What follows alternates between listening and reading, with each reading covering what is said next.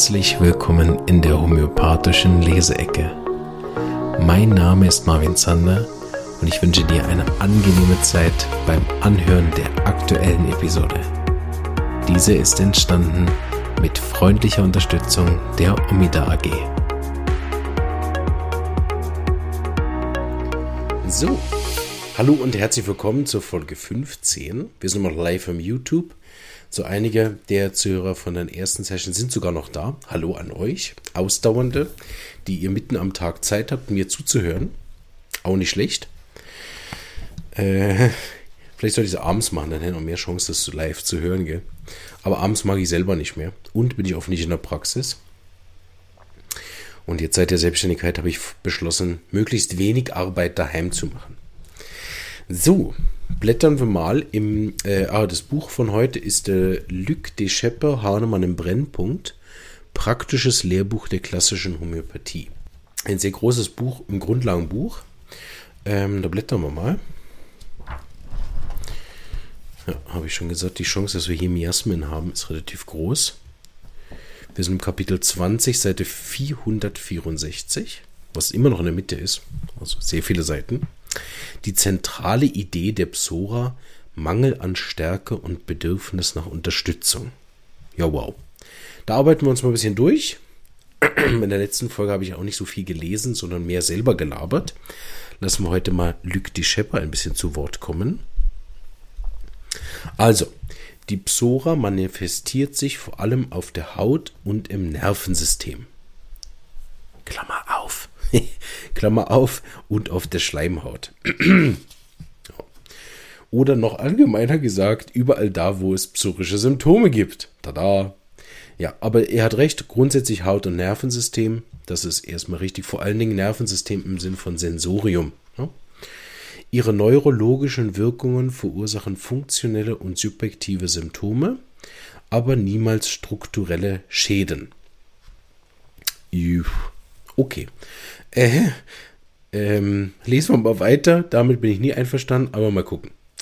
Der psorische Patient leidet am meisten von allen, nicht weil sein Zustand so ernst ist, Klammer auf, er ist nämlich nicht, Klammer zu, sondern weil er so viele belastende Symptome hat. Das ist das, was man am besten beschreiben kann mit so einem ausgearteten Männerschnupfen, ne? wenn die dann ein bisschen Ohrenschmerzen haben, ein bisschen Bauchweh, ein bisschen Kopfschmerzen, ein bisschen Augenschmerzen, Nackenweh, Gliederschmerzen, so. Und dann geht man aber vielleicht mal zum Arzt und stellt fest, ja, er hat irgendwie kein Fieber, alle Werte sind gut, die Entzündungszeichen sind nicht so heftig, ne? Also der Patient hat oft, wenn er hochpsorisch ist, tatsächlich einen subjektiv schlimmeren Zustand, als der nachher objektiv ist was allerdings für die Patienten keinen Unterschied macht. Und was wir in den Psora-Folgen schon mehrmals besprochen haben, die haben jetzt ein großes Problem, nämlich alles, was unterdrückt, wirkt schnell. Das heißt, die haben dann sehr, sehr schnelle, fantastische Wirkungen von irgendwelchen Neozitranen, Dafalgan oder irgendwas, ne? sodass man das hervorragend unterdrücken kann, auch bei Kindern, und der Schaden damit immens ist anschließend. Aber so kann der psorische Patient zum Beispiel Herzsymptome mit hochgradiger mentaler Beteiligung haben und dauernd seinen Puls messen, weil er glaubt, bald zu sterben, also so Akonitum oder Arsenzustände. Er ist allerdings besser gestellt als die anderen miasmatischen Patienten, die mit einem Herzinfarkt in der Regel tot umfallen. Die alten Meister sagten, dass der psorische Patient derjenige ist, der sich hinlegt und auf den Tod vorbereitet, aber 90 Jahre alt wird. Das ist auf vielerlei Arten richtig. Ne? Einerseits diese Ängste, ne? 80 Jahre Angst vor einem Herzinfarkt und dann sterben sie an einem Autounfall. Nicht lachen, ne? sonst kriege ich wieder äh, Kommentare im YouTube. ist nicht witzig. Äh, auf der anderen Seite ist Psora ein liegender Typ, ne? phlegmatische Typen, die tatsächlich ihr Leben manchmal damit verbringen, 90 Jahre zu liegen und auf den Tod zu warten. Ähm, meistens aber mit sehr gutem Essen. Serien, Essen, Gamen, ne? Und dann werden die 90 Jahre alt und haben aber im Leben vielleicht jetzt nicht die großen Errungenschaften gemacht, ne? Also dieses Hinlegen auf den Tod vorbereitet in mehrerlei äh, Ebenen eine korrekte Einschätzung. Möchte aber denn jetzt, weil jetzt hier ein neuer Absatz kommt, möchte ich doch nochmal was sagen. Also, ähm, es ist schon nicht so, dass die Psora keine destruktiven Verläufe hätte. Das ist so ein bisschen ein Missverständnis. Ich bin erstaunt, dass es hier drin steht, weil das meistens sowas ist, was bei uns in der Schule unter den Studenten, die das noch nicht ganz verstanden haben, so ein bisschen kursiert als Gerücht. Aber natürlich, wenn das irgendwo hier auch drin steht, ist es mir klar, woher so Gerüchte dann kommen. Ähm, das ist schon so. Also ich, ich sage jetzt mal eine subjektive Zahl, 80 bis 90 Prozent der psorischen Symptome sind tatsächlich funktionell und subjektiv. Ne? Deswegen aber überhaupt nicht weniger stark oder schlimm oder weniger behandlungsbedürftig oder dass man das dann als idiopathisch äh, Simulanten abstempelt. Ne? Wenn überhaupt, dann kann man es in die Psychosomatik mit reinnehmen und dann ist es jetzt sehr, sehr wichtig, dass man sich darum kümmert, weil wenn ich das natürlich unbehandelt lasse, dann wird es irgendwann zu einer ernsten Problematik und das ist eigentlich etwas, was ich überhaupt nicht bestätigen kann dass psorische Symptome, wenn man sich nicht drum kümmert, nicht irgendwann auch wirklich schwerere Sachen machen. Oder was natürlich da manchmal ein Missverständnis ist, dass die Psora dann keine chronischen Krankheiten erzeugen würde. Das stimmt auch überhaupt nicht. Ne? Weil die Psora ist ja ein chronisches Miasma. Das heißt, eigentlich, wenn man sobald man von psorisch redet, meint man, dass es sich um eine chronische Krankheit handelt, die psorische Art und Weise hat, sich zu zeigen. Das heißt, die Symptome dieser chronischen Krankheit sind mehrheitlich psorischer Natur. Das heißt, Hitze, Juckreiz, Brennen, äh, Kribbeln, ähm, irgendwelche aufplatzenden Gefühle, pulsierende Symptome, Angst begleitet den Zustand, Unruhe, Nervosität. Ne? So. Der wirkt dann oft von außen sogar hochakut. Ne? Deshalb wird er oft eben behandelt, unterdrückt und macht nachher ein Problem nach dem nächsten. Aber psorische Erkrankungen sind überhaupt nicht äh, lächerlich, nur weil sie nicht direkt zum Tod führen. Ne? Wir haben ja immer Angst vor diesen Erkrankungen, die schwere Organschäden hinterlassen, zu Recht, ne? und fürchten uns vor der Psora weniger. Da sie aber oft die Mutter aller Krankheiten ist, also so eine grundsätzliche psorische Sache, ja, die Voraussetzung schafft nachher für die anderen Miasmen oft in meiner Beobachtung, ne? und damit fängt es an, ist das überhaupt nicht zu unterschätzen. Und das haben wir in ein paar Folgen auch schon mal besprochen, dass die Leute, die lange psychotisch sind, lange tuberkular sind oder lange sogar syphilitisch sind und dann in die Psora kommen, und das wird bei den anderen Miasmen nicht anders sein, und dann psorischer werden und mehr so funktionelle, leichte, aber sehr nervige Symptome haben, dass das für den Patienten sogar manchmal eine subjektive Verschlimmerung ist. Sehr spannend. Ne? Aus der homöopathischen Gesichtspunkt wird er gesünder, wenn der selber Symptome macht und sich überhaupt nicht gesünder fühlt. Ne? Gehen wir noch ein bisschen weiter, wir haben nur Zeit. Also mentale Symptome der Psora. Psorische Menschen arbeiten geistig und körperlich sehr hart, aber immer nur kurze Zeit. Ja, das habe ich, glaube ich, sogar mal in irgendeiner Folge gesagt. Das sind so diese Sprintermittel. Ne?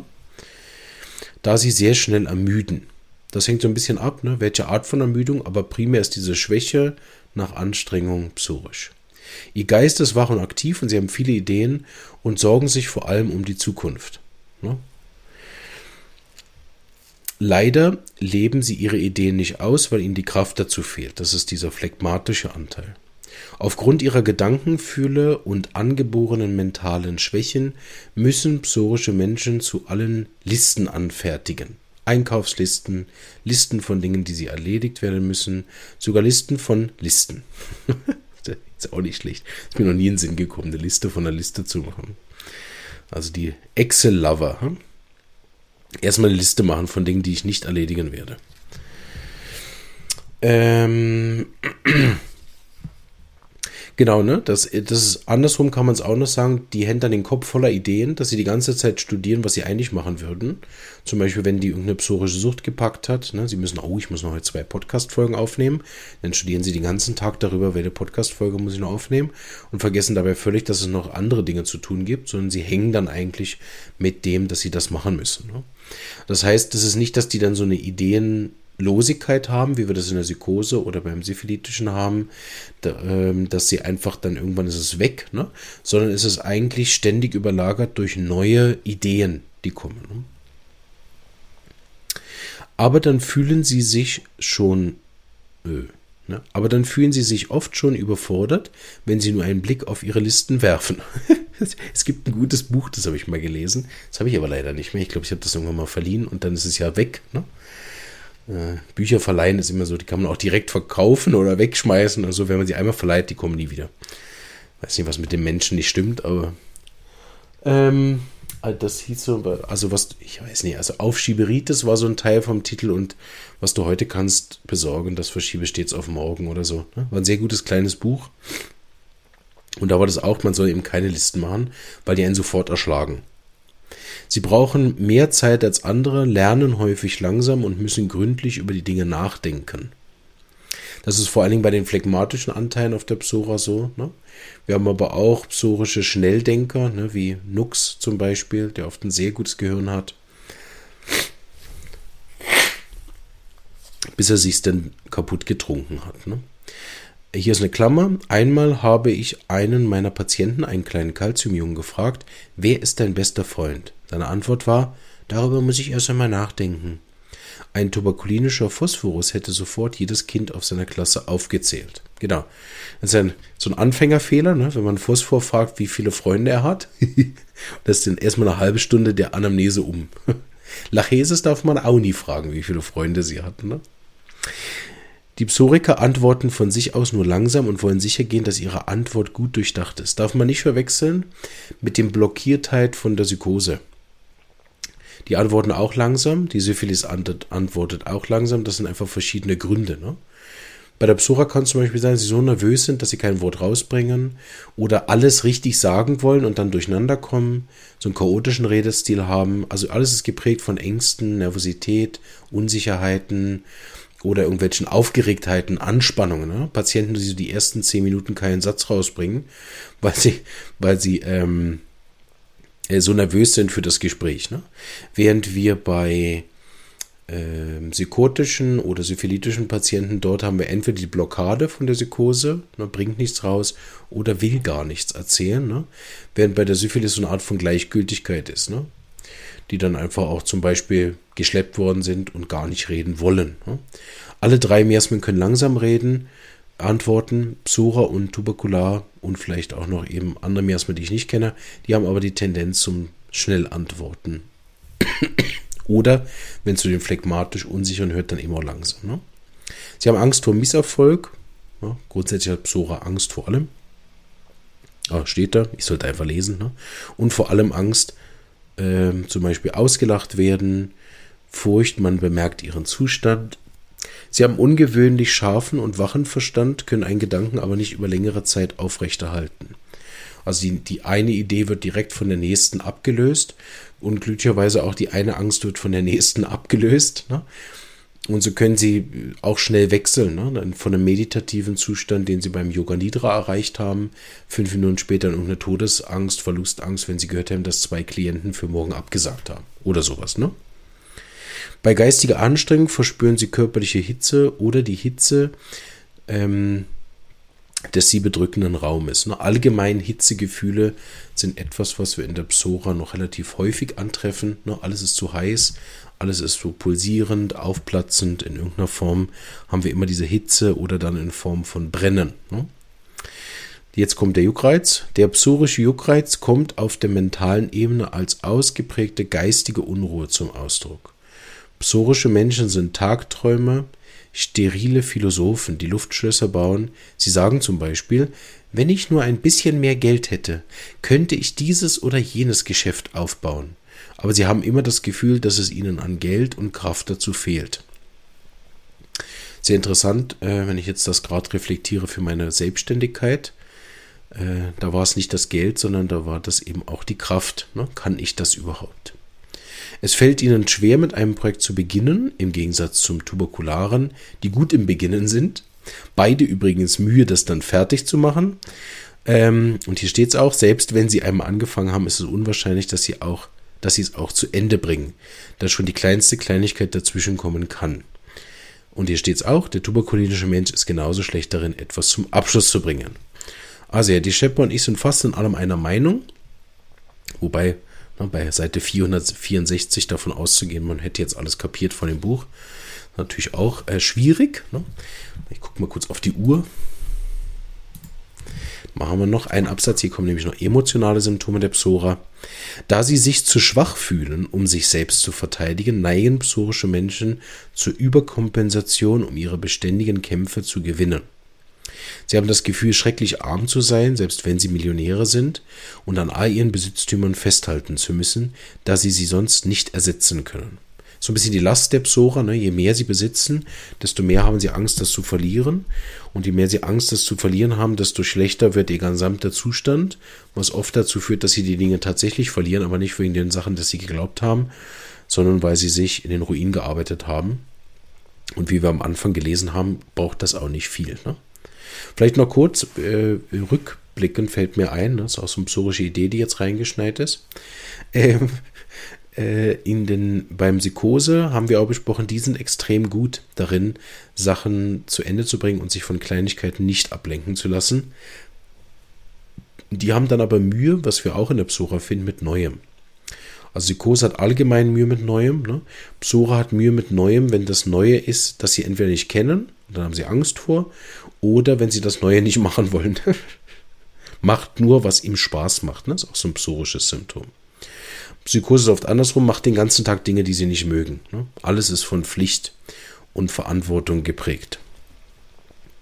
Sie neigen zu Geiz und werden dabei von der Sorge um die Zukunft angetrieben. Die Psora bringt den Verstand dazu, unter allen Umständen und falls notwendig selbst mit unfairen Dingen, unfairen Mitteln solche Dinge haben zu wollen, die für seine Existenz ziemlich unnötig sind. Beispielsweise ein Haus mit 30 Zimmern, 25 Badenzimmern, einer Garage für 30 Autos. Ja, verstehe ich jetzt nicht. Also, weiß nicht, was daran unnötig ist für die Existenz. Also, habt ihr das nicht? so völlig legitim, oder? Wobei ich finde 25 Badezimmer ein bisschen wenig.